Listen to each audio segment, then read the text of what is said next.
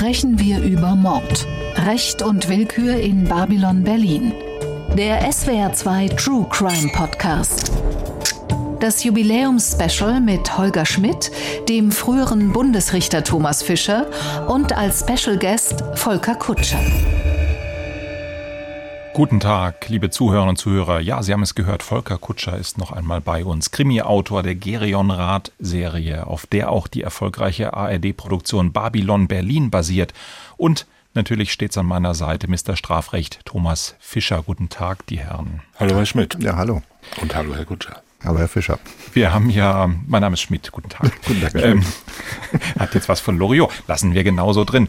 Zum Ende der vergangenen Folge haben wir festgestellt, dass wir bei den Gesprächen über Selbstjustiz, über Rache, über die Zustände in der Weimarer Republik, über das, was Volker Kutscher in seinen Gereon Rath Romanen beschreibt, eigentlich auf noch viel grundsätzlichere Themen kommen nämlich zur Frage, wie wir eigentlich mit Recht umgehen, wie wir mit Gerechtigkeit, wie wir mit Ermittlungsbehörden umgehen, wenn das System darum herum nicht stabil ist oder wenn es in Schieflage gerät, so wie es Ende der 1920er Jahre vielleicht schleichend und dann massiv ab 1933 in Deutschland passiert ist.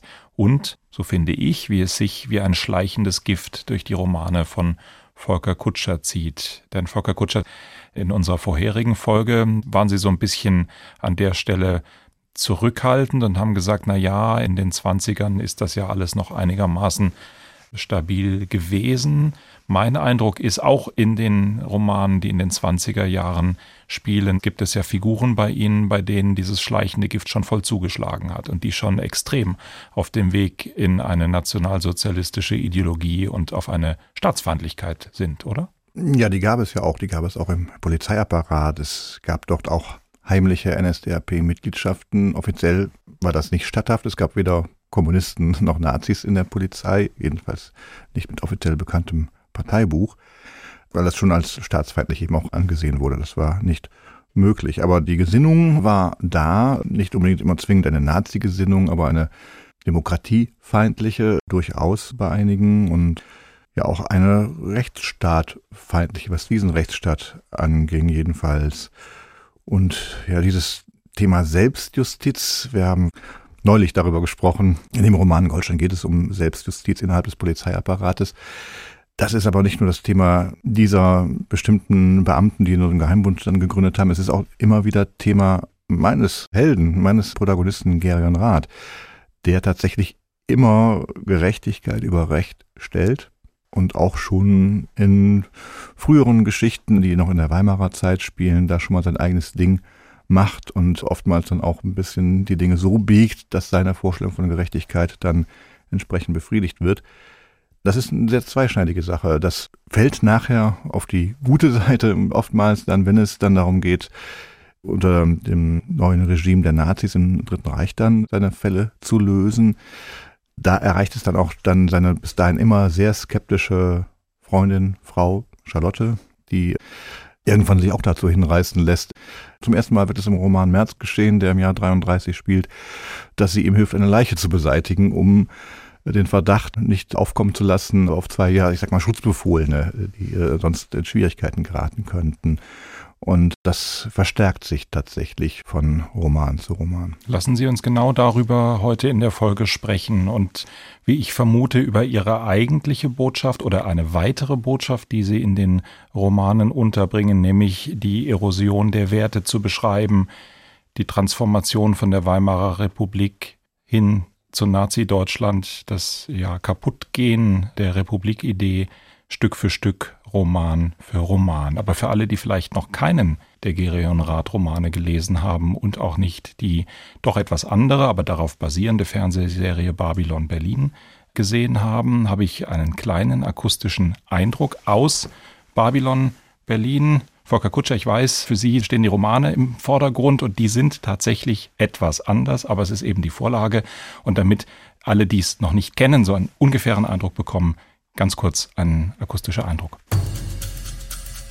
Zu Asche, zu Stau, dem Licht geraubt, doch noch nicht jetzt. Runde warten.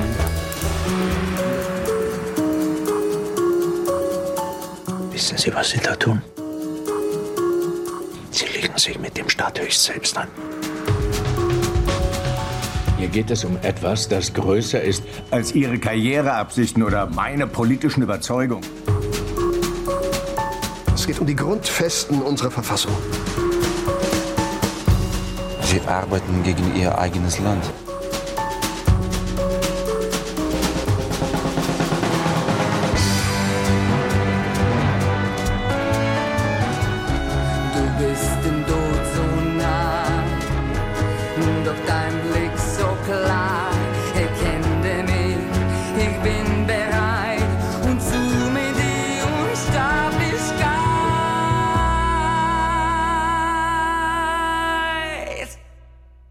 Thomas Fischer, bis auf unsere Folge über den Fall Matthias Erzberger sind wir eigentlich immer davon ausgegangen, dass unser Justizsystem im Prinzip funktioniert. Wir haben auch über Fehler, wir haben über aufgehobene Urteile, wir haben über Versäumnisse Einzelner, über strukturelle Fehler in einzelnen Bereichen gesprochen, zum Beispiel das Versagen der Ermittlungsbehörden beim Aufklären des NSU-Komplexes, wo man es eben einfach lange nicht, auch strukturell nicht verstanden hat, was passiert. Aber eigentlich haben wir doch über ein funktionierendes demokratisches Justizsystem gesprochen. Wenn wir uns jetzt aber die Welt von Gerion Rath vor Augen halten, wie dünn ist das Eis auch heute, auf dem wir uns bewegen mit dem Vertrauen in dieses System? Hm, tja, wie dünn ist das Eis? Wir alle leben ja mit solchen metaphorischen Bildern und Natürlich ist das Eis der Zivilisation, das Eis des Rechtsstaats, das Eis der Sicherheit, das Eis des Vertrauens immer irgendwie dünn und schmilzt an dieser Ecke und an jener Ecke. Richtig gefährlich wird's halt, wenn es erstens schmilzt und zweitens schon wesentliche Brüche aufweist. Und wenn der arme Eisbär des Rechts ganz allein auf seiner Scholle steht und den Tod vor Augen hat. Also es hat keinen wirklich sinnvollen Effekt, die Realität der Bundesrepublik Deutschland mit der Realität der Weimarer äh, Republik einfach so zu vergleichen und zu sagen, wo sind wir denn jetzt auf dem Weg in den Abgrund? Sind wir jetzt analog im Jahr 1929 oder schon 31 oder sind wir erst 1923, wo alle noch denken, gut, dass wir wieder Kartoffeln haben? Also man weiß es nicht genau. Geschichte wiederholt sich ja bekanntlich sowieso nicht, sondern man kann Geschichte ja immer nur, wie soll ich sagen, in Metaphern wiederholen, indem man sagt, ja, das ist fast so wie damals und das Bild erscheint mir vertraut und aus diesem Bild lernen wir dieses oder jenes. Aber nichts wird natürlich mehr so sein.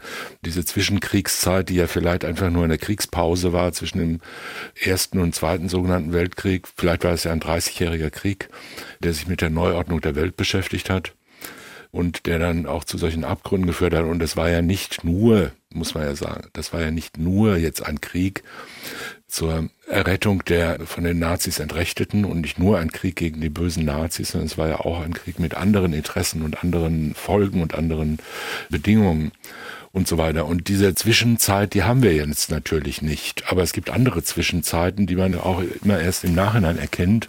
Heute gibt es ja viele Leute, die sagen, wir sind in so einer Zeit, wie etwa zur Zeit der sogenannten Entdeckung Amerikas, also kurz nach der Erfindung der Schrift, äh, Quatsch, des Buchdrucks. Und das Internet ist das, was der Gutenberg-Buchdruck im 15. Jahrhundert war. Und jetzt explodiert uns ähnlich revolutionär. Jetzt ja. explodiert und die Kommunikation auf der ganzen Welt. Und das alles führt zu diesen schrecklichen Verwerfungen und identitären Bewegungen und alles bricht wieder zusammen. Auch diese Vorstellung gibt es ja. Aber wenn wir nochmal bei dem Vergleich Weimar zu Nazi-Deutschland und der Frage, was macht es mit einem Rechtsstaat, dann könnte ich jetzt eher provokativ sagen, äh, gut, nach 45 haben zwei Teile Deutschlands einen sehr unterschiedlichen Weg gewählt und standen dann 89 auch mit durchaus unterschiedlichen Rechtssystemen da, unterschiedlich stabil oder beeinflussbar, oder? Ja, ja. Also auch das ist ja ein sehr kompliziertes Thema. Die DDR hat ja mit dem, sagen wir mal, offiziell und mit den bürokratischen Strukturen und so weiter des NS-Rechtssystems und Justizsystems vor allen Dingen relativ konsequent aufgeräumt. Vielleicht besser aufgeräumt als ja, auf jeden Fall. Also besser jedenfalls insoweit, als das Personal ausgetauscht wurde und man als alter Nazi in Anführungszeichen in der DDR nur sehr schwer was werden konnte. Also es gab Einzelne, die es auch da wieder geschafft haben, aber es war schon ein Zufall, wenn man da noch was werden konnte. Man musste eher so gute proletarische Biografie aufweisen. Wenn ich Sie jetzt aber fragen würde, welcher Jurist war am Ende unabhängiger in den beiden Systemen, fällt die Antwort wahrscheinlich nicht mehr so klar aus. Ja, doch, natürlich waren die Juristen im Westen unabhängiger. Während im Westen ja die alten Nazis sozusagen mit Ausdruck der Zustimmung und dem Willen der demokratischen Regierung alle in ihren Ämtern geblieben sind, weil gesagt wurde, die brauchen wir noch, die erpressen wir jetzt halt einfach. Ja. Muss man auch mal so sehen. Ne? Wir können ja jeden von denen von heute auf morgen vernichten und wir sagen denen jetzt, du bleibst jetzt hier. Oberstaatsanwalt, Richter, Regierungsdirektor, sonst was. Ministerpräsident. Oder auch persönlicher Referent, Ministerialrat und so weiter. Aber du hältst jetzt mal einfach deinen Schnabel. Ne? Du wählst jetzt halt CDU oder SPD und jetzt ist vorbei und dafür lassen wir dich in Ruhe und du bist halt ein verdienter Bürokrat und machst deinen Job. So hat man das ja auch eingebracht. Also es war ja nicht purer Zufall, dass die Adenauer-Ära und so weiter, dass die die alle übersehen haben und die haben die krampfhaft gesucht, aber nicht gefunden, sondern es wurde halt einfach gesagt, die lassen wir jetzt halt mal, ne? weil wir wollen jetzt hier was Neues und wir wollen halt, dass die jetzt mal die nächsten 30 Jahre ruhig sind. Mhm. Dieses in der Weimarer Republik Aufleben einer demokratischen Justiz, einer Polizei, die auf eine gewisse Weise emanzipiert auch arbeiten kann. Das ist ja etwas, Volker Kutscher, was man in Ihren Romanen auch erleben kann. Einen engagierten Ermittler, der mit moderneren Methoden an die Fälle rangeht und versucht, sich seine Freiräume zu schaffen. Wie, wie, wie sehen Sie die? Schütteln den Kopf. ja, das gab ja nur wenige, sowohl in der Polizei und auch in der Justiz. Also man war ja auf dem rechten Auge blind in der Justiz damals tatsächlich jetzt um politische Dinge ging.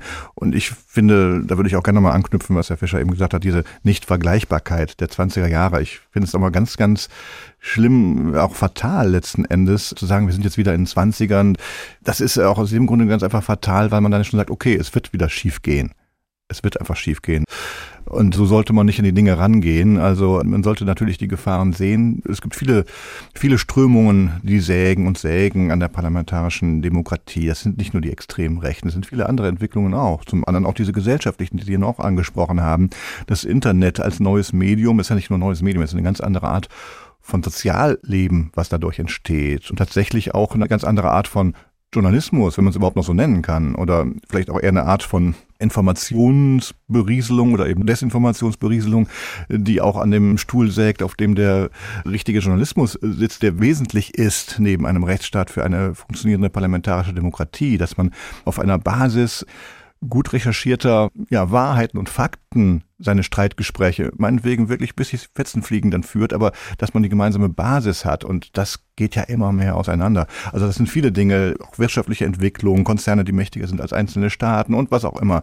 Alles Dinge, die an dem, was wir so haben, an dem, was ich auch durchaus erhaltenswert finde, die daran rütteln und schütteln und zeigen, wie fragil das ganze Gebilde ist, wie dünn das Eis eben ist. Und da kann man nicht mit Rezepten von damals so einfach drangehen. Man kann das als Warnung sehen, wie es damals gelaufen ist. Es wird aber nicht nochmal genauso laufen. Und es wird nicht wieder mit Hakenkreuzen gewedelt werden und so weiter. Das sind ganz andere gesellschaftliche Strömungen. Wir sind in einer ganz anderen jetzigen gesellschaftlichen Realität wie in den 20ern. Das wird oftmals gerne vergessen und weil es so angenehm ist, diese Vergleiche zu ziehen guck mal, wie damals, Wirtschaftskrise und so weiter und die Rechten erstarken und jetzt haben wir noch eine Pandemie, ist ja wie damals die spanische Grippe. Äh, nein, es ist doch ein bisschen anders. Auch mit der spanischen Grippe wurde damals anders umgegangen. Witzigerweise ist ja völlig aus dem Fokus verloren worden. Die Bilder, dass auch damals Menschen mit Maske rumliefen, die sind erst wieder aufgetaucht, als wir plötzlich mit unserer eigenen Pandemie zu tun hatten. Und dass da zig Millionen Tote zu beklagen waren und dann die Sache nach zwei Jahren mehr oder weniger ja, vorüber war oder zumindest nicht diese Krankheit eingereiht hatte in viele andere Krankheiten, das wird alles vergessen. Man kann es aber auch nicht so genau vergleichen. Der Mensch neigt, glaube ich, dazu, er möchte eine Sicherheit finden, er möchte aus der Vergangenheit wissen, wie denn die Zukunft aussieht. Aber die Zukunft sieht immer ganz, ganz anders aus, als wir sie uns vorstellen. Auch das will ich unter anderem in meinen Romanen zeigen, weil meine Figuren zum größten Teil sich eine ganz andere Zukunft erträumen als die, die nach 33 dann existiert. 1929, da haben die meisten Menschen in meinem Roman Kosmos sowas wie die NS-Herrschaft für unmöglich gehalten. Die haben Hitler, den Schreier, den haben den belächelt. Viele haben ihn belächelt und haben es nachher bedauert, ihn belächelt zu haben. Aber um solche Dinge geht es, die wirklichen Gefahren vielleicht auch zu erkennen, rechtzeitig was dagegen zu tun und nicht nur darüber zu lächeln. Aber das ist ja einer der Punkte, der Ihre Romane auszeichnet, dass da eben auch in diesen Ermittlerfiguren Personen vorkommen, die es real so gegeben hat. Ernst Gennert, Karl Friedrich Zörgiebel, als Polizeipräsident von Köln, Hans Litten als Anwalt, der einen ganz starken Auftritt gegen Nazis hatte und es ganz, ganz bitter mit dem Leben bezahlt hat und mit als einer der allerersten auch zum Opfer dann wurde. Ich glaube, die hat es gegeben, aber es waren wirklich vereinzelte Kämpfer, die natürlich auch unter dem Schutz der Republik ihren Job dann machen konnten, wie sie ihn machen sollten. Und Ernst Gennert bis zu seinem Tode auch weiter als Mordermittler gearbeitet und war so durch seine Prominenz unantastbar vom Regime. Aber er hat seine Rechtsauffassung weiterhin durchgesetzt, hat auch durchaus auch schon mal, wenn SA oder ähnliche Gruppierungen dann eben in die Quere kamen, auch da gnadenlos weiter ermittelt, ohne auf die politische Ausrichtung zu schauen. Aber das waren wirklich ja nur vereinzelte, zum Teil auch heldenhafte Gestalten. Thomas Fischer wenn wir jetzt über die Romane von Volker Kutscher spielen, die in der Weimarer Republik im Übergang zum Dritten Reich spielen, dann wissen wir, wie die Geschichte weitergegangen ist, dass wir mit dem Dritten Reich dann das absolute Unrechtsregime hatten und haben Deutschland danach in einer Situation gefunden, in der man sich mit dieser ganzen Frage auch grundsätzlich juristisch auseinandersetzen musste. Wie konnte das passieren? Wie konnte die Kontrolle so entgleiten? Und was machen wir mit der Zeit in einem Staat, in der Recht zwar formal irgendwie noch da ist, aber ins perfekte Unrecht umgekippt ist? Können Sie uns helfen, wie ist die junge Bundesrepublik damit umgegangen? Ich will Tja. auf Gustav Radbruch raus, ja. Hm, ja. Also natürlich muss man, wenn man das beurteilen will, Natürlich muss man da zurückblicken und schauen, welche Bedingungen herrschten in der Weimarer Republik. Was war das für ein Rechtssystem und was bedeutet das, wenn wir sagen, die NS-Diktatur war ein Unrechtssystem? Also was war da das Unrecht?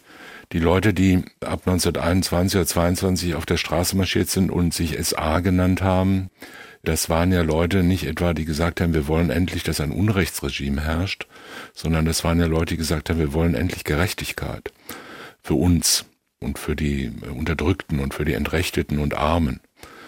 Man muss halt sehen, dass der Erste Weltkrieg ein unglaubliches traumatisierendes Erlebnis für ganz Europa war und namentlich auch für Deutschland im Zusammenhang mit dem Versailler Vertrag, also mit dem Verlieren des Kriegs und muss man doch sagen, dem dann später sogenannten Versailler Diktat, das ja ungerecht war nach allgemeinen äh, Gesichtspunkten.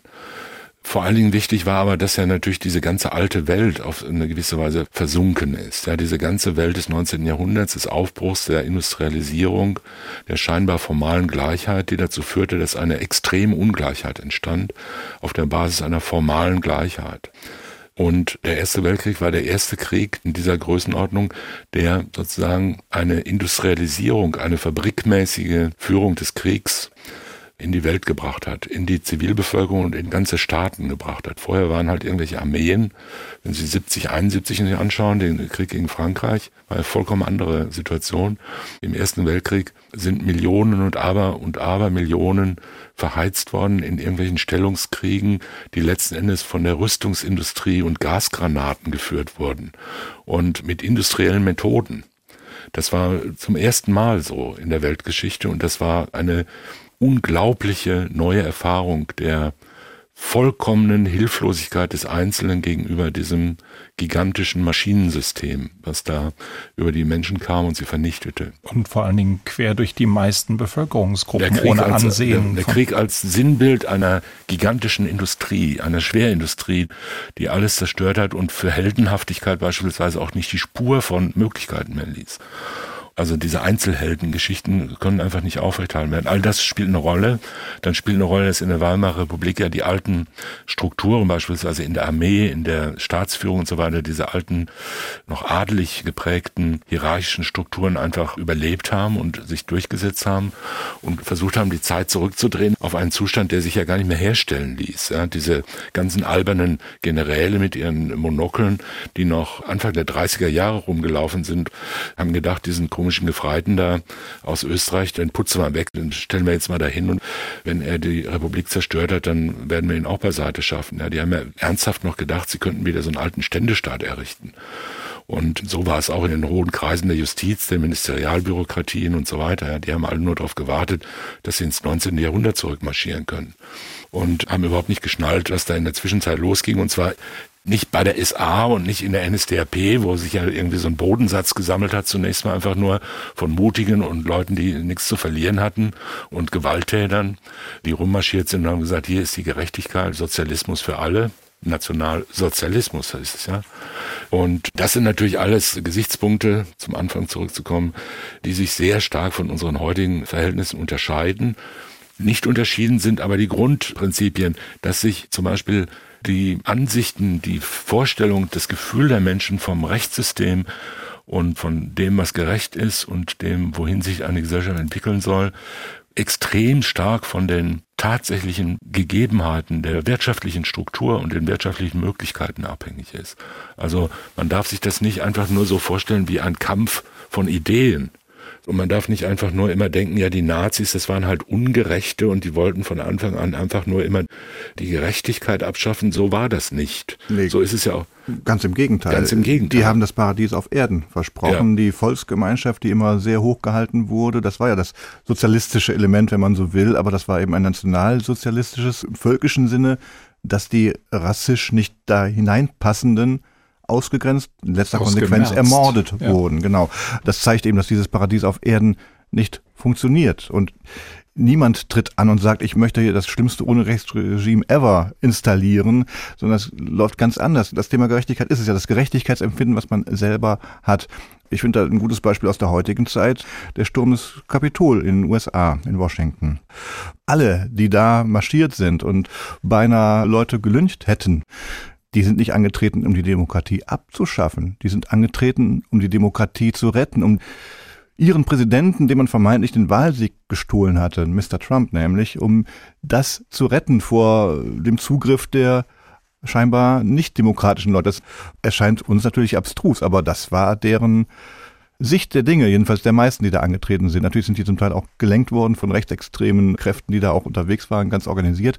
Aber im Großen und Ganzen wollten die die Demokratie, wie Sie sie verstanden, retten. Und da muss man immer sehr aufpassen, was eben diese Beweggründe angeht. Ja. Da kann man Recht und Unrecht und wer ist im Recht, ist nicht immer so leicht zu unterscheiden. Und was wir unter Rechtsextremismus verstehen, ist ja häufig auch nur so eine taktische Form davon.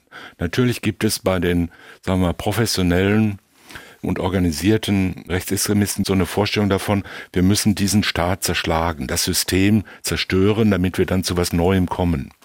Aber auch bei diesen Leuten ist subjektiv nicht das eigentliche Element, dass sie sagen, wir wollen jetzt Unrecht herstellen. Auf einer ganz anderen Ebene, wenn Sie sich zum Beispiel das Rechtssystem oder die Vorstellung der Bevölkerung vom Justizsystem, Strafjustizsystem insbesondere anschauen, dann sehen Sie ja auf der einen Seite eine häufig fast beliebig manipulierbare und auch erzeugbare autoritäre Grundstimmung, also extreme Punitivität, Strafbedürfnisse. Es wird viel zu lasch vorgegangen. Die Justiz muss extrem hart zuschlagen. Die Polizei muss alles dürfen. Und die ganz schlimmen, was weiß ich, Kinderschänder, Frauenbeleidiger, Diebe und so weiter und so weiter, die müssen alle verfolgt werden, bis es nur so staubt. Und da kann es nicht auf formalrechtliche Grenzen ankommen. Das sind ja alles Forderungen, die die Leute nicht stellen, damit sie endlich gegen sie verwirklicht werden. Ja, keiner möchte ja für sich selbst jetzt von der Polizei dauernd geschlagen werden, nachts überfallen und die Wohnung durchsucht, äh, wochenlang eingesperrt ohne Haftbefehl oder so herrliche Dinge. Das will ja keiner, sondern er will es ja nur für die Feinde und für die Bösen.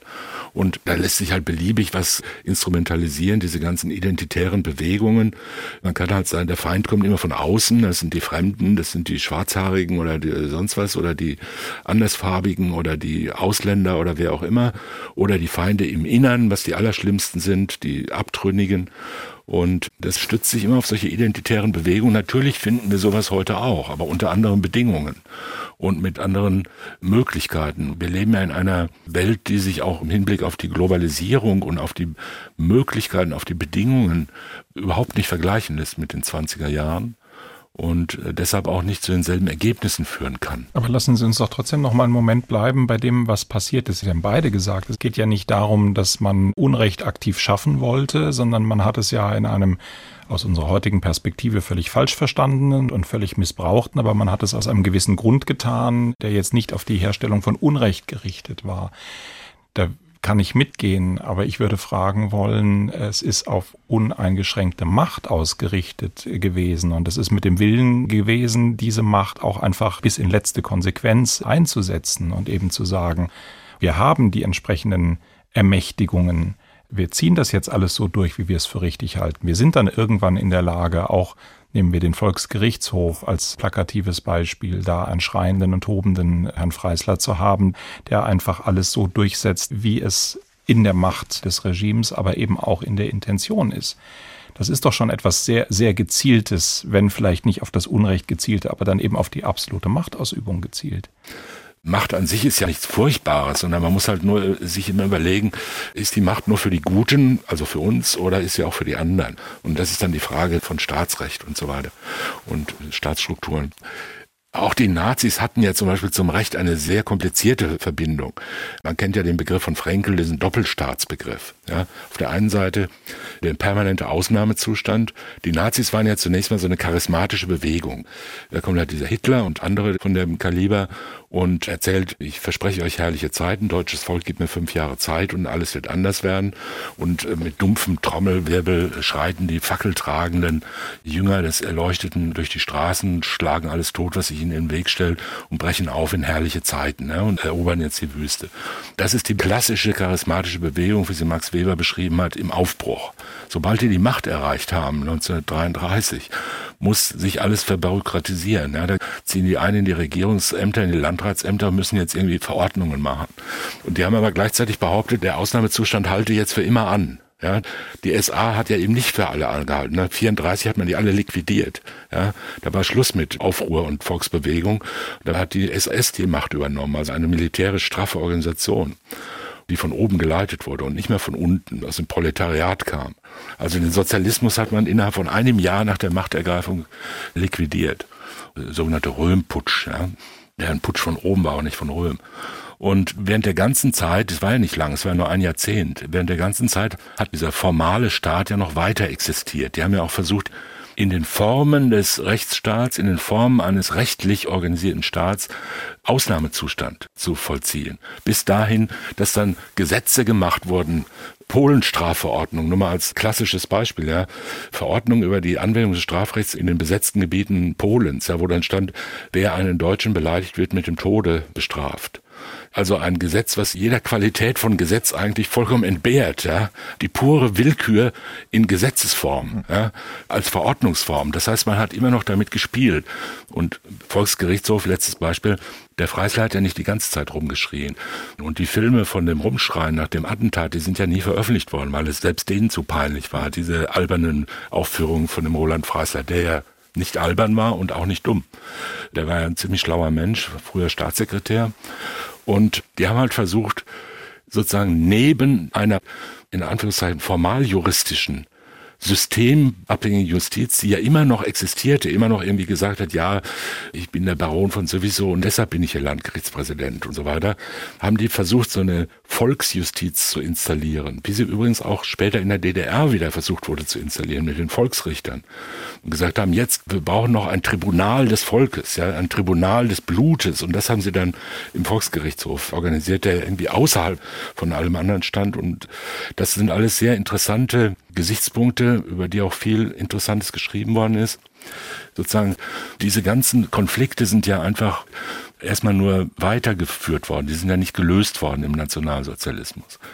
Wie es ja auch keine wirkliche Zuständigkeit gab. Es gab ja kein Staatsrecht im eigentlichen Sinne. Man hat gar nicht gewusst, wo ist die Grenze zwischen Polizei und SS beispielsweise. Genau, ja. Partei, ja. Ganz bewusst wurde das ja auch als Konkurrenz sozusagen geführt, nach dem Motto, das Recht des Stärkeren, wer dann sich irgendwie durchsetzt, dass jetzt Himmler ausgerechnet Polizeichef geworden ist. Da hat man auch mal geschaut, wie läuft denn das mit Frick, mit Göring, die auch Ambitionen hatten. Er hat sich ja mit seiner SS durchgesetzt und äh, so hat man es in vielerlei Hinsicht gemacht. Und auch der Volksgerichtshof ist ja nicht das wesentliche Element der Rechtsprechung gewesen. Das ist das, was man jetzt noch so kennt, diese Bilder des Geifer und Freisler, aber das war ja wirklich sehr, sehr, sehr spät. Und das war eher so eine Shownummer im Grunde genommen, weil die normale Rechtsprechung ja auch weiter lief. Aber äh, auch da gab es vielleicht dann doch etwas mehr Freiheit und es gab ja auch das Bemühen, Gesetze nachzuliefern die vielleicht nicht immer unbedingt auf dem Willen Gerechtigkeit herzustellen dann gemacht wurden, aber recht früh schon. Also erstmal gab es Verordnungen, ganz frühe Verordnungen, um Juden aus dem Beamtenwesen zum Beispiel auszuwerfen. Aber dann mit den Nürnberger Gesetzen ging es dann erstmal wirklich in Gesetzesform, dass man sozusagen den Ausschluss der Nicht-Arier, aber gemeint waren ja hauptsächlich die Juden, aus der Volksgemeinschaft in Gesetzesform gießen konnte. Also man war schon da auch bemüht, scheinbare Legalität auch schon herzustellen.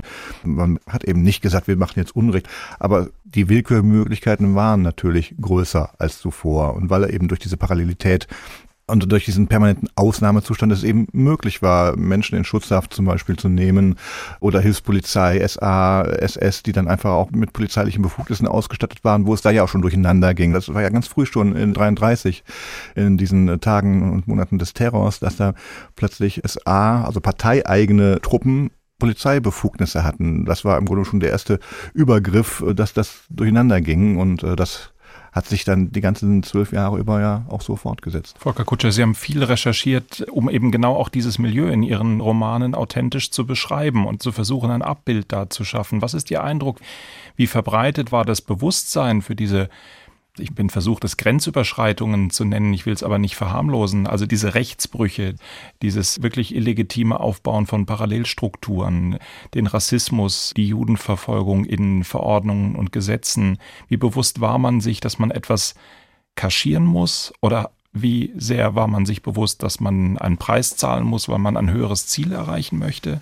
Das ist die Frage, wer ist jetzt Mann? Also ja. ich würde mal sagen, dass der Großteil der einfachen Leute, nenne ich sie jetzt einfach mal, auch das natürlich ein weiter Begriff, sich diese Gedanken so gar nicht gemacht haben. Im Jahr 33 ging es ja gar nicht so sehr um den Antisemitismus, da ging es darum, den politischen Feind, vor allen Dingen die vermeintliche kommunistische Gefahr mal zu beseitigen. Und da haben viele, ja, brave Bürger durchaus das für gut geheißen, was die Nazis da machten. Und man bekam das durchaus mit, diesen Terror und auch die Morde damals schon an politischen Gegnern, dass Kommunisten da in den ersten wilden KZ gefoltert und ermordet wurden. Und äh, die Schreie hörte man, man sah auch, wie die Leichen beseitigt wurden. Aber war ja auch nötig, weil die Angst vor der kommunistischen Gefahr war viel größer als alles andere im Bürgertum damals. Und da hat man sich ja schon in einem ersten Schritt auch zum Komplizen sozusagen gemacht und so ein bisschen weggeschaut. Der Hauptsache es wird irgendwie alles so ein bisschen ja, sicherer und diese Gefahr ist schon mal weg und schauen wir mal und dann eben das Versprechen, wir gebt mir vier Jahre Zeit und ich werde euch zeigen, Deutschland wird wieder groß und ja, ähnlich wie es Kaiser Wilhelm auch versprochen hat, äh, also sonnige Zeiten kommen auf euch zu. Das war so die Perspektive und ja, Untertanendenken war ja auch noch ziemlich weit verbreitet, das darf man auch nicht vergessen. Also ich habe damals ja mit meiner Großmutter, die vor ein paar Jahren dann doch auch verstorben ist, aber die ist sehr, sehr alt geworden, die war 1914 und hat ja als junge Frau frisch verheiratet in Köln so ähm, die äh, ersten Jahre und das ganze Dritte Reich natürlich mitbekommen und die habe ich so ein bisschen auch dann interviewt und mal gefragt, wie sie das so miterlebt hätte und sie hat mir dann eine Anekdote zum Beispiel erzählt, dass mein Großvater der Schreiner von Beruf war, in Köln irgendwann von der äh, Gestapo mal abgeholt worden sei. Und er war strammer Nazi, mein Opa. Also äh, der wurde abgeholt und dann ähm, stellte sich raus, sein Arbeitgeber war Jude. Und meine Oma, die eigentlich definitiv kein Nazi mehr war nach dem Krieg, aber hat dann so entschuldigt, das wussten wir ja nicht. Also er müsse sich heute, also ein paar Jahre her, aber müsste sie sich lange, lange nach dem Krieg noch dafür entschuldigen. Man will ja nichts mit dem Gerichten überhaupt zu tun haben. Also ich mag meine Oma sehr nicht, dass man das falsch versteht. Aber dieses Denken, sie war mal als Zeugin geladen vor Gericht und hat sich da wirklich, in, in, auf Deutsch gesagt, in die Hosen gemacht. Oh Gott, ich habe noch nie was mit dem Gericht zu tun. Und nach dem Motto, als wenn man einmal da antanzen muss, ist man schon halb im Gefängnis. Und das gilt es möglichst zu vermeiden. Also dieses Untertanendenken war an dieser Generation, glaube ich, noch sehr, sehr verbreitet. Man wollte seine Ruhe haben. Und wenn die da oben dafür sorgen und man selber ist ja zum Glück auch kein Jude, dann ist das schon okay. Ich glaube, dass dieses Denken wirklich sehr, sehr weit verbreitet war.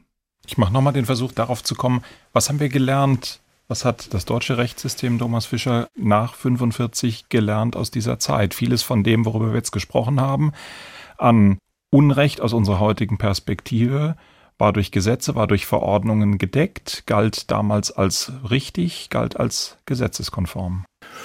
Ja, Sie haben ja den Namen Radbruch schon mal ins Spiel gebracht. Auch da ist es natürlich so, dass Gustav Radbruch, der ja auch in der Weimarer Republik schon eine große Rolle gespielt hat, mit seiner berühmten Schrift aus dem Jahr 1946, sagen wir mal, die Theorie dafür geliefert hat, was man richtig machen wollte und so eine allgemein moralische Weltformel erfunden hat, die sich damit beschäftigte, wie kann man staatliches Unrecht aus dem Gefängnis der formalen Legalität lösen und vor einem, sagen wir, überzeitlichen, naturrechtlich fundierten Gerechtigkeitsbegriff irgendwie neu definieren. Das kann man so machen. Man kann auch einfach hergehen und sagen, wir haben gewonnen. Und jetzt rechnen wir mal ab mit dem alten Kram. Und wir haben die Menschlichkeit und halbwegs eine Rationalität auf unserer Seite, die für Gleichmäßigkeit und Gleichheit und das steht, was wir heute rechtsstaatliche Grundsätze nennen. Das waren ja im Wesentlichen die angloamerikanischen Länder und Frankreich, also die Siegermächte, Sowjetunion natürlich nur sehr eingeschränkt. Und so war es dann. Und wir haben halt dann gesagt, wie gehen wir mit diesen Leuten um, die uns sagen, wieso, was soll daran Unrecht gewesen sein? Was ich gemacht habe, es stand doch in der Verordnung Nummer so und so viel. Das waren ja diese ganzen Nazis, die man dann nach 45 vor Gericht gestellt hat oder auch nicht. Und die man in diesen, sagen wir mal, Tribunalen von Nürnberg und anderswo versucht hat, zur Rechenschaft zu ziehen das wurde darauf begründet, aber es war natürlich auch begründet, letzten Endes nicht darauf, weil die alle so sorgfältig ein Radbuch gelesen haben und dann gesagt haben, ach so ist das, dann müssen wir die Welt anders machen, wenn das so ein großer Rechtsphilosoph sagt, sondern der Rechtsphilosoph hat es gesagt, weil es sich so durchsetzt, weil es die Theorie der obsiegenden Rationalität war, um das mal so auszudrücken. Ja, in der DDR hat man andere Philosophen gehabt und die haben es auch so begründet, dass die Leute es geglaubt haben.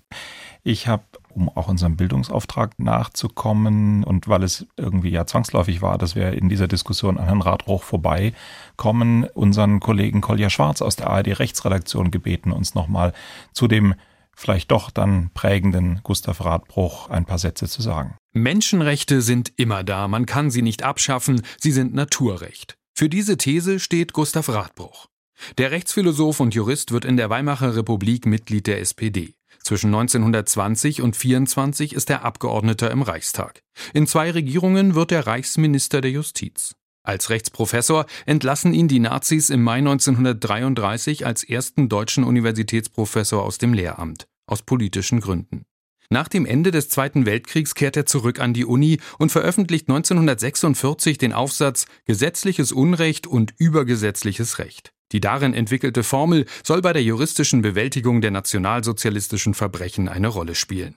Die geschriebenen Gesetze müssen als unrichtiges Recht weichen, wenn sie in einem unerträglichen Widerspruch zur materiellen Gerechtigkeit stehen.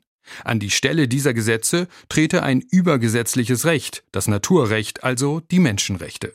Wer in der Nazizeit Verbrechen begangen hat, soll sich nach der Radbruchschen Formel also nicht darauf berufen können, dass er nach den geltenden Gesetzen nichts Unrechtes getan habe. Die Rechtssicherheit muss der materiellen Gerechtigkeit in diesen Fällen ausnahmsweise weichen. Viele Jahre später, nach 1990, ziehen die Gerichte die Radbruchsche Formel auch bei der juristischen Aufarbeitung der DDR-Mauertoten heran.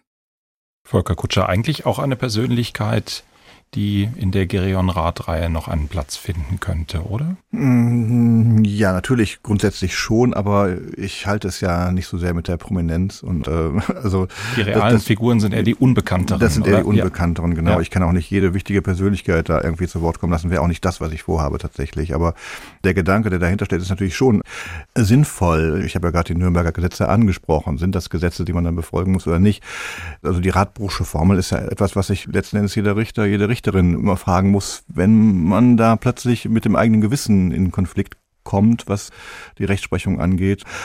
Es ist aber vielleicht auch ein Gedanke, den man grundsätzlich sich machen kann, wenn es um die Frage geht, wann greift denn das Recht zum Widerstand? Das ist für meinen Roman ja so ein bisschen auch, gerade was meinen Kriminalkommissar angeht, seine ja, Unbotmäßigkeit gegenüber Recht und Gesetz das kann er ja so dann auslegen oder kann von den Leserinnen und Lesern so ausgelegt werden, dass wenn er das dann nach 33 macht, dass es ja eine gerechte, richtige Sache ist. Er macht sich nicht diese tiefschürfenden Gedanken, wie Radbruch sie sich gemacht hat. Aber dazu ist er auch nicht in der Lage. Aber ich denke, man kann diesen Gedanken aber auch anstoßen beim Lesen. Wann kippt das denn? Und ja, Radbuch bringt das auf eine Formel, die auch nicht so einfach. Äh, wann ist es denn unerträglich zum Beispiel? Also da auf das Wesen des gesetzten Rechts zu gehen, dass es ja Gerechtigkeit schaffen soll, das finde ich schon das Entscheidende eigentlich und das Verständliche und auch Klare an der Radbruchschen Formel, dass ein Gesetz, das nicht aus Gründen der Gerechtigkeit geschaffen wird, sondern eben um ja, Macht oder ähnliche Dinge durchzusetzen, dass dann eben das Gewissen, das Naturrecht, das Gerechtigkeitsgefühl dann eine wichtigere Rolle spielt als das geschriebene Gesetz. Das finde ich äh, eigentlich ganz gut auf den Punkt gebracht. Aber Unerträglichkeit ist wieder so eine Sache, was finde ich denn unerträglich? Da gibt es, glaube ich, so viele Meinungen, wie es Menschen auf der Welt gibt. Und gerade aktuell ist vieles immer ganz unerträglich, oder Thomas Fischer? Wie groß ist die praktische Bedeutung dieser Radbruchschen Formel heute noch? Ja, die Sie sind insgesamt nicht einverstanden, scheint mir. Doch, doch. Ich neige nur dazu, die Dinge immer, wie man so schön sagt, zu relativieren, was ja heute ein Verbrechen schon an sich ist. Ähm, nicht in man diesem darf Podcast. ja nichts mehr relativieren, sondern alles muss absolut sein. Ein absolutes Doch, Gefühl. Der, dieser Podcast ist genau dafür da. Ja, so ist es. Deshalb lasse ich auch nicht davon ab. Ich will nur sagen, das Naturrecht ist natürlich jetzt eine, sagen wir mal, seit 250 Jahren doch eine umstrittene Kategorie. Wenn man sich mal genau überlegt, dass natürlich, in Anführungszeichen, dass selbstverständlich Natur und Recht eigentlich zwei sich entgegenstehende Dinge sind. Recht ist ja eigentlich das Gegenteil der Natur.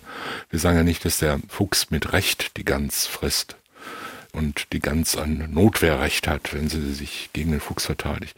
Also mit der Natur ist es schon so eine Sache und das Naturrecht kommt ja eher daher, dass man irgendwie denkt, das Recht verwirklicht die Natur. Irgendwas, was äh, sozusagen im Anbeginn der Bestimmung, der Identität des Menschen schon enthalten ist. Das ist sehr schwierig. Und die Soziologie, die Anthropologie und all diese Menschheitswissenschaften sagen uns eigentlich, dass es sowas vermutlich nicht gibt, außer so einer ganz grundsätzlichen Tendenz zur Reziprozität, also zum Ausgleich, zum Geben und Nehmen und dass es da so ein gewisses Fairnessgebot gibt, wenn dir jemand den Rücken zudreht, dann schlag ihn nicht tot, wenn dir jemand freundlich entgegentritt, sei nicht feindlich und diese Dinge, die sich schon auf einer außerordentlich frühen Ebene der Zivilisation ergeben und das ist wahrscheinlich, wenn man es positiv ausdrückt, damit gemeint. Mit der Formel an sich kann man in der Praxis nur relativ wenig ausführen, weil, wie Herr Kutscher schon völlig richtig sagt, was ist denn das Gerechte, was ist denn das Richtige, wann ist denn etwas unerträglich, müssen wir jetzt unsere Regierung wegputschen, weil sie nicht genügend gegen den CO2-Ausstoß tut oder weil sie uns nicht schnell genug impft? Oder müssen wir zur Revolution in Polen oder Rumänien oder Weißrussland aufrufen und was auch immer, wie auch immer da die Interessen und Machtpositionen verteilt sind. Und mit Widerstandsrecht, das sind halt alles Fragen, die letzten Endes ja nur verrechtlichte Formeln sind, die sich mit Macht und politischen Strukturen und Kommunikation beschäftigen. Deshalb ist das auf eine gewisse Weise nicht relativierbar in dem Sinne, dass man sagt, alles ist gleichwert. Natürlich ist nicht alles gleichwert. Ob Menschen leiden oder nicht leiden, totgeschlagen werden oder fröhlich leben, ist natürlich ein extremer Unterschied aber es ist historisch relativ, es entwickelt sich und es entwickelt sich nicht die Welt aus den Begriffen, sondern die Begriffe aus der Welt. Aber ist an dem Punkt nicht schon das Besondere, dass eben mit dem Formulieren dieser Formel und das gerade eben nach der Zeit des Dritten Reiches, dass es eben einfach dasteht und dass es eben danach nicht mehr geht zu sagen, das ist ja formal jetzt richtig, sondern dass man danach dann sagen muss, das mag formal richtig sein, aber es steht noch hier der Gedanke von Herrn Radbruch dagegen, es kann, auch wenn es formal richtig ist, trotzdem falsch sein. Naja, man musste natürlich nach der Katastrophe dieses formalen Rechts, es wurde ja immer behauptet, der Nationalsozialismus war deshalb so erfolgreich in der Justiz, weil die deutschen Juristen alle Positivisten waren, weil die im 19. Jahrhundert gelernt hatten, was im Reichsgesetzblatt steht, das ist direkt vom Himmel gefallen und was im Gesetzblatt steht, das muss umgesetzt werden und das ist das Recht und alles andere hat mich nicht so interessieren. Ob das jemals so war, daran kann man ja ernsthafte Zweifel haben. Und das Rechtssystem ist ja in der Weimarer Republik nicht daran gescheitert, dass die Leute so positivistisch waren, sondern ganz im Gegenteil. Dass sie gesagt haben, über dieses Reichsgesetzblatt, da setzen wir uns mal leicht hinweg, weil wir müssen uns gegen die Juden wehren oder gegen die Ungerechtigkeit oder gegen den Hunger oder gegen äh, Versailles oder was auch immer. Also die sind ja gerade daran gescheitert, dass sie das Recht nicht beachtet haben und dass sie es ausgehöhlt haben von innen und dass sie es nur scheinbar formal richtig angewendet haben. Ansonsten muss man einfach sagen, wenn man es auf eine lange Sicht sieht, ist es natürlich außerordentlich relativ. Also Menschen, auf die wir uns heute beziehen, wenn wir über Gerechtigkeit sprechen, also sagen wir mal aus dem alten Griechenland stammen, die haben ja nur deshalb so schöne Schriften hinterlassen, weil sie so viele Sklaven hatten, die ihre Speisen und Getränke zubereitet haben und ihre Landgüter verwaltet. Das waren ja alles Oligarchen, die da, die da rumsaßen auf einer unglaublich ungerechten Sklavenwirtschaft beruhend und Völker entrechtet und geknechtet und vernichtet haben, um ihren Reichtum da in die großen Zentren der damaligen Zeit zu schaffen. Ja, und wer im Mittelalter über Gerechtigkeit geschrieben hat, der war natürlich aus dem Hochadel und hatte Tausende von Leibeigenen, die er ausgebeutet hat bis aufs Blut. Und trotzdem sagen wir nicht, das waren alles Irrtümer, das sind alles schlechte Menschen, das war überhaupt kein Recht. Ne? Es gab überhaupt kein römisches Recht, sondern das waren alles Irrtümer. Und das erste, was überhaupt in die Welt gekommen ist, was rechtens war und richtig war, das war das deutsche Grundgesetz. Das kann man ja nicht ernsthaft behaupten. Das mache ich damit, wenn ich sage, die Leute waren ja früher nicht vollkommen blöd und wir haben das alles erst erfunden, sondern die waren jeweils in ihrer Zeit durchaus schlau und haben ihre Form und ihre Möglichkeiten dessen umgesetzt, was sie für gerecht hielten. Und das wurde auch als legitim angesehen. Ja, es gab ja nicht ständige Sklavenaufstände und Bauernkriege und äh, so ein Zeug, sondern die meisten Leute haben über die meisten Epochen der Weltgeschichte doch gedacht, irgendwie, ja, man kann eh nichts ändern, so ist halt die Welt und damit muss man leben. Die einen sind oben, die anderen sind unten und ich habe halt keine Macht und die anderen haben die Macht und später im Himmel werde ich dann belohnt. Hm. Und so funktioniert es halt und das spricht alles nicht gegen Radbruch. Radbruch hat das auf den Punkt gebracht, was man im Jahr 1946 auf den Punkt bringen musste, um mit dieser katastrophalen Geschichte irgendwie fertig zu werden, theoretisch. Und hm, wir müssen ja auch heute mit irgendwas fertig werden, mit katastrophalen Geschichten, mit vollkommen ungerechten Kriegen, mit Völkermord müssen wir irgendwie klarkommen. Und mit extremer Ungerechtigkeit in der Welt, die scheinbar ja auch auf vollkommen normalem, irgendwo wird es schon stehen, in irgendwelchen völkerrechtlichen Verträgen wird schon stehen, dass man den Staat überfallen darf und den nicht. Und dass wir jetzt unbedingt die Bundeswehr nach Afghanistan schicken müssen, um da nach Boden zu bohren oder Mädchen das Schreiben beizubringen. Nach 20 Jahren gehen wir wieder nach Hause und sagen, na gut, kann man auch nichts machen. Hat nicht geklappt, ja. Und äh, dafür gibt's ja jetzt auch Theoretiker. Ne? Das wird ja alles produziert und solange die Leute es glauben, funktioniert es. Mhm. Volker Kutscher, erlauben Sie uns einen Blick in das weitere Schicksal von Gereon Rath eben immer tiefer ins Verderben rein. Hätte ihm das Wissen um die Radbruchsche Formel geholfen? Wie wird er sich schlagen? Nein, also Sie sollen natürlich nicht jetzt genau verraten, wie es in Ihrer Vorstellung weitergehen wird, aber die Konflikte werden ja absehbar. Man merkt es ja von Roman zu Roman. Die Konflikte werden ja immer größer. Das Unheil wird immer größer. Wir wissen alle, das macht den Reiz und gleichzeitig die Beklemmung beim Lesen aus. Wir wissen alle, wie es ausgegangen ist, gesamtpolitisch. Erlauben Sie uns einen kleinen Blick in die Zukunft. Ja, ich kann äh, nur so weit erzählen, wie es bis ins Jahr 1936 für ihn weitergeht, weil darüber hinaus habe ich noch nicht geschrieben und das wird sich auch erst entscheiden während des Schreibens, wie er sich genau verhalten wird. Das handhabe ich immer so, dass beim Schreibprozess die Geschichte eigentlich auch entsteht. Aber natürlich wird es für ihn nicht einfacher, aber die Radbruchsche Formel hätte ihm nicht großartig geholfen. Soweit denkt er eben tatsächlich gar nicht. Und ich meine, Radbruch hat diese Gedanken ja 1946 gehabt, nicht 1936 oder mhm. 1926. Und das sagt ja eben auch schon einiges.